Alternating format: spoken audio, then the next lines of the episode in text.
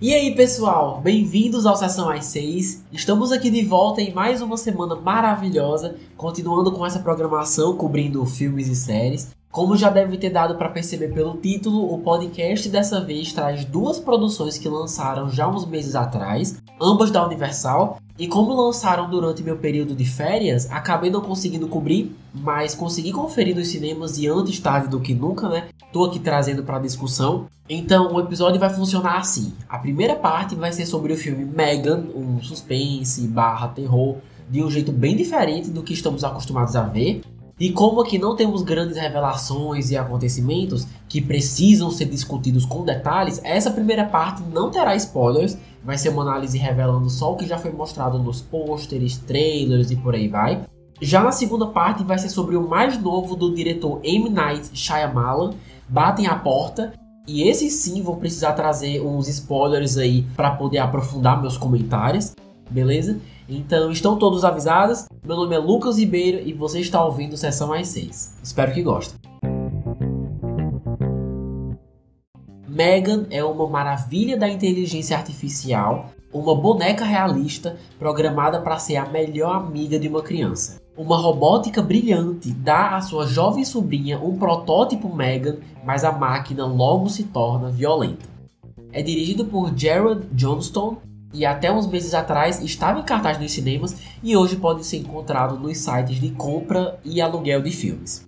Olha, sendo 110% sincero com vocês, quando vi o trailer pela primeira vez no ano passado, eu achei que era uma sátira de alguma coisa, porque o plot ser uma boneca inteligente que se revolta contra os humanos e começa a dançar enquanto caça pessoas, eu achei que era alguma piada, porque só pelo trailer parecia ser impossível ser uma história séria e muito menos assustadora. Mas quando as críticas começaram a sair, dizendo que não só era bom, como também tinha vários comentários sociais interessantíssimos, eu pensei, não, agora eu preciso assistir isso. E assim, eu nem ia. Mas essa reviravolta das minhas expectativas fez com que eu precisasse conferir para ver se era tudo isso mesmo. E gente, esse filme é ótimo realmente bem melhor do que eu esperava e surpreendentemente aborda um monte de coisa, mas destacando principalmente essa dualidade entre brinquedos antigos e os mais novos e como a tecnologia tem sido usada para educar as crianças, né, trazendo até a pauta dessa mesma tecnologia ser usada para substituir algumas funções dos pais. E assim, eu achei essa pauta super original. Um filme hollywoodiano sendo distribuído no mundo todo falando sobre o impacto que a tecnologia tem nas crianças e como isso afeta o modo de criação. Então, assim, não sei se já vi isso alguma vez nos cinemas. Se eu vi, não lembro. E eu amo esse tipo de coisa quando um filme à primeira vista é meio vazio e que só serve para assustar, mas dando uma chance e prestando um pouco mais atenção, a gente tem acesso a uns temas super atuais e que mal vemos no entretenimento. Então, perceber que essas várias camadas existem me mostrou que o filme é bem mais do que eu achei que fosse.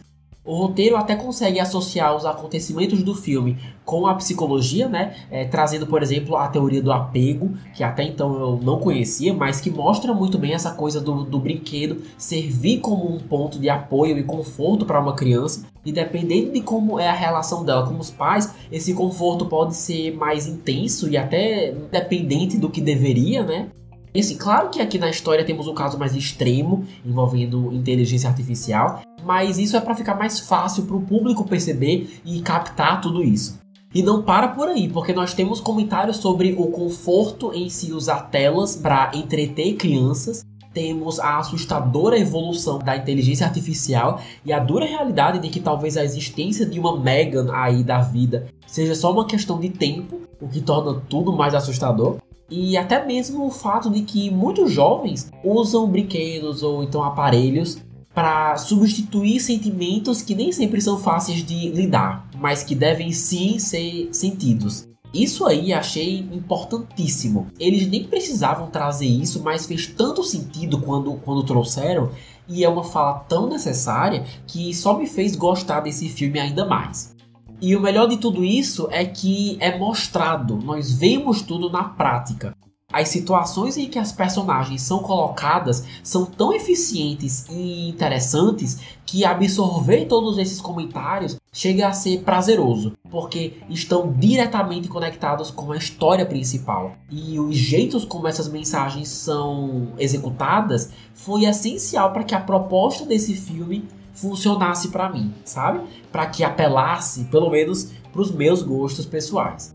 Porém, o roteiro não investe tudo que tem apenas em comentários sociais. A história que acompanhamos é realmente muito boa. Uma mulher que acaba tendo a guarda da sobrinha e se preocupa tão pouco na sua capacidade de cuidar da criança que decide criar uma boneca inteligentíssima para que seus problemas sejam resolvidos. O mérito que dou para roteirista é que como é uma história muito louca e até meio engraçada, falando agora em voz alta, ela sabe exatamente quando fazer o público rir e debochar do que está sendo mostrado e quando deve ser visto como algo sério ou tenso ou macabro e até assustador mesmo, colocando a vida das personagens em risco. Porque enquanto temos cenas tensas, umas mortes, uns jumpscares que com certeza chamam a atenção, Logo depois temos a Megan sendo bem, bem debochada, dançando enquanto persegue uma pessoa, às vezes até cantava, mano. Tô vendo um filme super tenso e do nada a mulher começa a cantar e isso várias vezes. Então assim, a vibe dela pode ser bem engraçada e a sensação enquanto assistia é que a roteirista estava ciente, estava no controle disso o tempo todo, sabe? Deu para sentir. Não sei se os fãs de terror amaram Megan, porque não é terror, né? Pelo menos não na maior parte do tempo. Com o tempo vai se aproximando mais e mais do gênero, mas não sei se o resultado final foi o suficiente para agradar esse grupo. Digo isso porque no terror, as pessoas, pelo menos no, no, terror de hoje em dia, as pessoas estão mais acostumadas com muito sangue, vísceras, né? Palhaços perturbadores, possessões, assassinos de máscara. Agora, você associar medo e suspense à inteligência artificial por mais que eu ache incrível esse novo subgênero dentro do terror, justamente pela nossa dependência com a tecnologia e as consequências dessa dependência, não sei o quão satisfatório deve ser para os fãs mais exigentes, sabe? Se você ouvinte for um deles, me conta o que achou lá no Instagram, arroba 6 que queria saber a perspectiva de vocês de verdade Inclusive, fica aí a dica: soube que o diretor separou uma versão do mesmo filme, que é mais 18 anos, né? Uma versão mais gráfica, e que diz ele eventualmente vai estar em alguma plataforma digital. Nem vi se já está, na verdade, acredito que não. Mas para quem esperava ainda mais terror desse filme, vale a pena ficar ligado nesse lançamento. Certo, agora sobre o elenco. Por mais que tenha adorado as atrizes que fizeram a tia e a sobrinha, né? No caso, Gemma e Katie, é, o destaque da vez não tem como ser diferente. Então trago ela, a dona e proprietária do filme, Megan. Olha só que legal, o físico da boneca, as interações e expressões corporais foram feitas pela dançarina profissional de apenas 12 anos chamada Amy Donald. Já a voz é da atriz e dubladora Jenna Davis. Essa combinação foi tão bem feita que temos um resultado muito impressionante. Independente se você gostou ou não do que assistiu, temos que concordar que os tons de deboche e perigo da voz da Jenna, somados com a incrível performance da Amy, né, que trouxe confiança e uma baita presença na história, dá um super combo, viu? Como resultado, temos uma boneca com uma inteligência artificial claramente psicopata, disposta a fazer de tudo para proteger a pessoa que está conectada, né? No caso, a sobrinha, a, menina, é, usando de maneiras bem inteligentes o conhecimento e até o controle da internet. Tem uma moral bem interessante também, sem contar que é fisicamente perigosa e ao mesmo tempo que se veste muito bem, né? Suas roupas são ótimas. Ela de fato tem seus momentos aí bem estilosos. E seu nome não tá no título à toa, né? Ela é de fato a estrela e parece ser o tipo de personagem que é meio complicada de se criar e de escrever, mas conseguiram e ficou muito bem feito. Então, meus parabéns aí para as performances dessa dupla. E se a gente parar para pensar, esse não é o único filme hollywoodiano sobre bonecas que vamos ter esse ano, né? O que eu acho bem engraçado. Em julho, é, junho ou julho, teremos Barbie. E apesar de ser uma vibe bem diferente, soube que também tá mirando para o público mais adulto, também com comentários sofisticados e uma história mais adulta. É, então vamos esperar para ver, né? Tô bem curioso para assistir esse.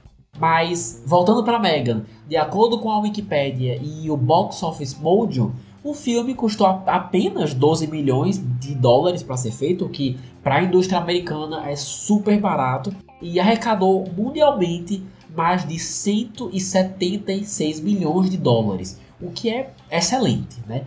Mostrando aquilo que comentei algumas semanas atrás, que o terror é um excelente exemplo de gênero que consegue entregar bastante com um orçamento bem reduzido. E ainda por cima atrair pessoas para o cinema, né? Isso numa realidade em que você pode só esperar tudo chegar no streaming, no conforto da sua casa. Então, com certeza pode sim ser considerado um sucesso. E já temos aí uma confirmação da própria Universal de que teremos em 2025 Megan 2.0, que é o nome da continuação. Me parece uma ótima ideia e, e, como esse primeiro mostrou muito bem como sempre haverão pessoas tentando lucrar acima de tudo, acima de segurança, acima de tudo, independente dos riscos, eu acredito 100% que na continuação haverão personagens assim também usando isso como justificativa para a jornada da Megan continuar aí nas telas dos cinemas. Quem assistiu deve ter entendido melhor o que falei agora, porque para uma discussão sem spoilers é melhor parar por aqui. Só achei a data meio distante, né? 2025, meu Deus. Podia sair no final do próximo ano, né? Não parece ser um filme super, hiper difícil de se trabalhar com muitos efeitos especiais e tal. Mas posso estar errado, né? Enfim, o jeito é esperar. Olha, no geral, Megan foi uma grata surpresa, conquistando um espaço relativamente novo no terror com essa proposta da revolta das máquinas, de tecnologia versus humanidade. E assistir isso se desenvolver realmente me convenceu que, de que pode se tornar algo bem assustador. Megan, para mim, é uma mistura de Chuck, de A Órfã e um pouco da Menina do Exorcista, né? Só que um, uma versão um pouco mais leve. E assim, realmente fiquei curioso para conferir a continuação. Espero que chegue o quanto antes. Com certeza veremos pessoas fantasiadas de Mega no Halloween desse ano. E é um sucesso merecido. É divertido, abre espaço para temas bem modernos e importantes, com atuações e efeitos práticos e especiais. Então, assim, nota 10. E recomendo aí para quem ainda não tiver conferido. E essa foi minha análise do filme sem spoilers, encerrando também a primeira parte do podcast. Agora vamos começar a segunda parte sobre o filme Batem a Porta ou Knock at the Cabin, com spoilers, tá bom? Bora lá! A sinopse é a seguinte: durante as férias em uma cabana remota, uma jovem e seus pais são feitos reféns por quatro estranhos armados que exigem que a família faça uma escolha impensável para evitar o apocalipse. É dirigido e escrito pelo reconhecido M. Night Shyamala, que já fez filmes como Fragmentado, Vidro, A Visita. É, o último foi Tempo, que saiu ano passado, se não me engano. E agora temos Batem a Porta, que assim como Megan esteve em cartaz há uns meses atrás e hoje está para compra ou aluguel em sites como Amazon, YouTube Filmes e por aí vai. Galera, é o seguinte, lembra que eu falei que com Megan tava com zero expectativas e que acabou me surpreendendo bastante? Aqui eu já fui pro cinema com expectativas altíssimas. Sei que esse diretor é super divisivo, com trabalhos que às vezes entregam e às vezes deixam a desejar, mas em 90% das vezes gostei dos seus filmes, ou achei no mínimo interessante. E, e assistindo os trailers fiquei bem curioso, porque o plot é basicamente uma família numa cabana isolada durante as férias e que é encurralado por estranhos, né, que exigem que eles escolham entre a morte deles, de um deles, ou o apocalipse, ou seja, o fim dos tempos, né? E uma das coisas que eu amo sobre o M. Night, que e até acho inspirador, é que o que te atrai para os seus filmes é a intriga da história. Porque seus filmes são quase todos de baixo orçamento, de baixíssimo orçamento, não tem muita tela verde ou efeitos digitais em massa, como estamos acostumados a ver, não tem ação, é mais a agonia da situação em que os personagens principais se encontram. E o que me inspira é justamente essa coisa de investir tanto numa história criativa e diferente que isso sozinho seja o motivo principal pelo qual as pessoas assistam aos seus filmes. Claro que ocasionalmente temos celebridades aqui e ali no meio da história, mas o que geralmente atrai o público, ou pelo menos os seus fãs, é ver a sua cabeça louca e inventar histórias super fora da caixa, sempre tentando subverter as expectativas. E esse filme parecia ser exatamente isso, o que me deixou bem animado. Mas a minha comparação com Mega é que enquanto nele eu não tava dando nada e adorei, no Batem a Porta eu tava com expectativas a mil e saí do cinema péssimo, assim, bem mal mesmo. Então, até diria que são dois opostos nesse sentido. E como não gostei, e eu assisti só uma vez em fevereiro, até pensei sobre, mas não tive coragem de rever aqui para relembrar. Então, por tudo isso que falei agora, é que digo que essa análise vai ser bem curta. Não só porque não tenho prazer em ficar falando mal de um filme por um tempão, mas também porque eu não lembro os detalhes do que aconteceu e na verdade eu nem quero. Então, por causa disso, que essa análise vai ser bem curta. Na verdade, vai ser mais um desabafo do que uma análise técnica, para ser bem sincero. Sei que muita gente gostou do filme, então se você escutando faz parte desse grupo, manda mensagem lá no arroba sessão mais 6, porque juro que tentei, mas não deu. Para argumentar melhor, a gente segue com o roteiro, que foi meu principal problema. Tive umas questões aí que me frustraram bastante, e a maior delas é que não houve uma reviravolta. Outra coisa que eu amo nos filmes do M. Night é que sua assinatura clássica é ter no final uma reviravolta, um plot twist, alguma surpresa que dificilmente as pessoas vão conseguir prever, uma informação que pega todo mundo de surpresa e que afeta diretamente a nossa perspectiva da história. Inclusive, são geralmente nesses momentos que geram tantas opiniões diferentes entre os fãs. É, alguns amam os reviravoltas e outros acham super sem noção e, e nada a ver com a história. Para mim, as reviravoltas são a melhor parte, e com um filme tão misterioso quanto esse, que com o passar do tempo não revelava quase nada, eu só ficava mais e mais curioso para saber o que poderia ser. E gente, não era nada. No fim, a gente tem uma noção maior de qual seria a decisão certa, mas não tem reviravolta, mano. Ah, mas a surpresa é que os estranhos estavam falando a verdade e era tudo real. Mas isso não foi uma surpresa, a questão é essa. Isso não foi uma surpresa, foi a concretização de uma possibilidade. Uma possibilidade, aliás, que eles faziam questão de relembrar o filme inteiro. O legal de subverter expectativas é que, mesmo que a história deixe claro que só tem duas opções a serem escolhidas, cabe ao roteiro impressionar com uma solução diferente do esperado. E, e, o tempo inteiro o assunto era: ou a família acredita nessa loucura e escolhe quem deles vai morrer, ou eles ignoram até o último minuto e pagam para ver se o apocalipse realmente vai acontecer. E só o que eles nos dão no final é a decisão de que, de fato, alguém da família tinha que morrer e que tudo era verdade. Mas decidir, logo nesse filme tão misterioso, com tantos enigmas, não ter uma terceira opção ou não subverter as, as expectativas foi muito frustrante, porque quem tá vendo já espera que seja uma coisa ou outra, porque os próprios personagens te lembram que essas são as opções e no fim das contas foi uma das opções. E foi isso sem nada mais elaborado, sem explorar nada, sem responder nada, sem dar mais contextos. E como resultado, fica muita coisa jogada. Por exemplo, como que a gente não soube mais sobre essas visões que quatro estranhos que nunca se viram antes tiveram sobre a mesma cabana e sobre a mesma coisa? Outra coisa também foi que acabaram nem falando o, o que, que essa cabana tem de tão especial. Porque em algum momento, se eu não me engano, eles disseram que de tempos em tempos são as pessoas que alugam essa cabana que têm que tomar essa, essa decisão. Então, o tempo que você passa é, esperando as respostas, investindo no que as respostas podem ser, acaba sendo em vão, porque terminamos com muito mais perguntas do que respostas. E assim, só para deixar claro, nem sempre isso me incomoda, mas como nesse caso em especial a história dependia tanto do mistério, não ter dado mais contexto, nem ter explorado mais possibilidades, foi um pecado com certeza.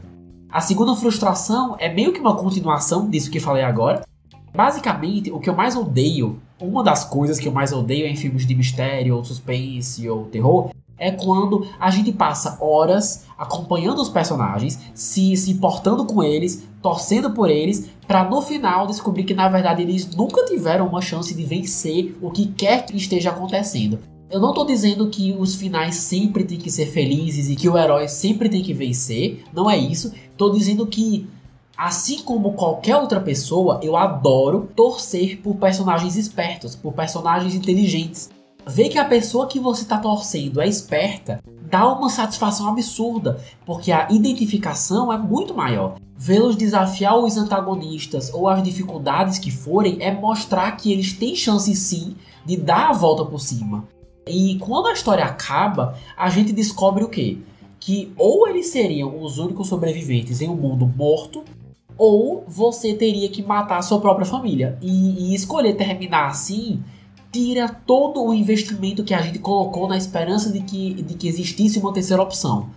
O que eu tô querendo dizer é que aquela família foi refém da narrativa do filme do início ao fim. E isso não só é irritante, como é extremamente triste. Esse filme é muito depressivo. E não ter uma reviravolta interessante para dar uma levantada na experiência só me fez achar que acompanhar essa jornada foi em vão.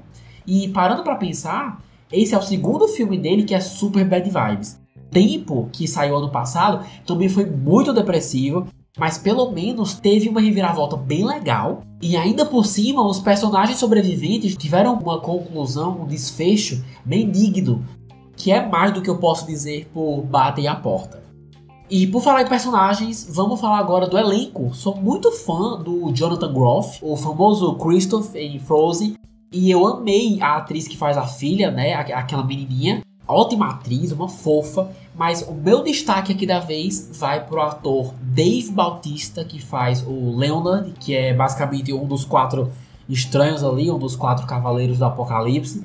E assim, Admito que esse foi realmente o seu melhor trabalho que eu já vi. Agora consigo entender um pouco mais porque é tão importante para ele fazer personagens mais sérios, mais tensos, mais dramáticos dos quatro, foi o que mais ganhou destaque por ser esse cara musculoso, enorme, mas que tenta sempre ser contido e educado com as pessoas que tá fazendo de refém, que tenta articular para que elas entendam o que está acontecendo, por mais absurdo que seja. Então, assim, no geral, eu comprei a ideia dele ser o líder do grupo. Então, se realmente ele estiver falando sério, quando dá a entender que não tem mais interesse em interpretar o, o Drax nos Guardiões da Galáxia na Marvel, eu vou entender. É uma pena, ele é ótimo no papel, mas se é um desejo dele de se desassociar dessas figuras mais cômicas e infantis, que é o caso do Drax, realmente espero que consiga mais papéis assim, com performances fortes, impactantes e diferentes do que ele está acostumado a fazer na Marvel. Agora, sobre a bilheteria e o orçamento. A Wikipedia diz que esse filme custou uns 20 milhões para ser feito, e o site Box Office Mojo diz que arrecadou mundialmente mais de 54 milhões para ser feito. Então, se a gente continuasse com as comparações com Megan, Batem a Porta acabou custando mais e arrecadou bem, bem menos. Não acho que a Universal sai no prejuízo, mas como temos aqui um diretor famoso e até prestigiado por algumas pessoas, era de se esperar que o valor total fosse bem maior do que realmente foi. Bom, no final das contas, Batem a Porta ou Knock at the Cabin é o pior e mais fraco filme do, do M. Night Shyamala que eu já vi. Me dói dizer isso. Queria muito ter amado, tava muito animado e queria também só ter coisas boas para falar, mas saí do cinema com uma sensação horrível de que não valeu a pena por ser uma história intensamente triste, pessimista, agressiva, que faz o público sofrer bastante e como a história depende tanto de respostas para as perguntas que faz, não ter respondido ou contextualizado o suficiente foi um tiro no pé que, na minha opinião, o filme nunca se recuperou depois disso. As atuações são boas, os monólogos são muito bons, as locações, os flashbacks, mas acabam não sendo suficientes por ser zero divertido e não recompensar o público o suficiente pelos sufocos que os personagens acabam passando. E eu sei que o diretor pode fazer o que bem entender, que não precisa seguir o mesmo padrão que ele criou, não precisa se sentir preso a nenhuma fórmula, mas aí como resultado, como consequência, você tem uma série de fãs frustrados esperando ver algo de um diretor que no fim das contas não entrega sua maior marca registrada, que é um bom plot twist, uma boa reviravolta. Mas assim, vou continuar vendo seus filmes, sei que ele já está produzindo o próximo, mas fico na esperança de que daqui para frente só melhore. E assim vamos chegando ao final do podcast dessa semana. E eu queria saber de vocês agora que já viram, concordam com as minhas impressões ou gostaram do que assistiram? Eu sei que bastante gente gostou e tá tudo bem. Então se quiserem trocar uma ideia lá no Instagram, que é mais 6, vou adorar ler os comentários de vocês e bater um papo. Para quem escutou até aqui, muitíssimo obrigado. Se puderem, por favor, compartilhem essa edição para quem gostou de Megan ou, ou então curte os filmes do M. Night, que já ajuda demais, sério. Vou ficando por aqui. Semana que vem nos encontramos mais uma vez, se Deus quiser. Um beijo enorme e até mais.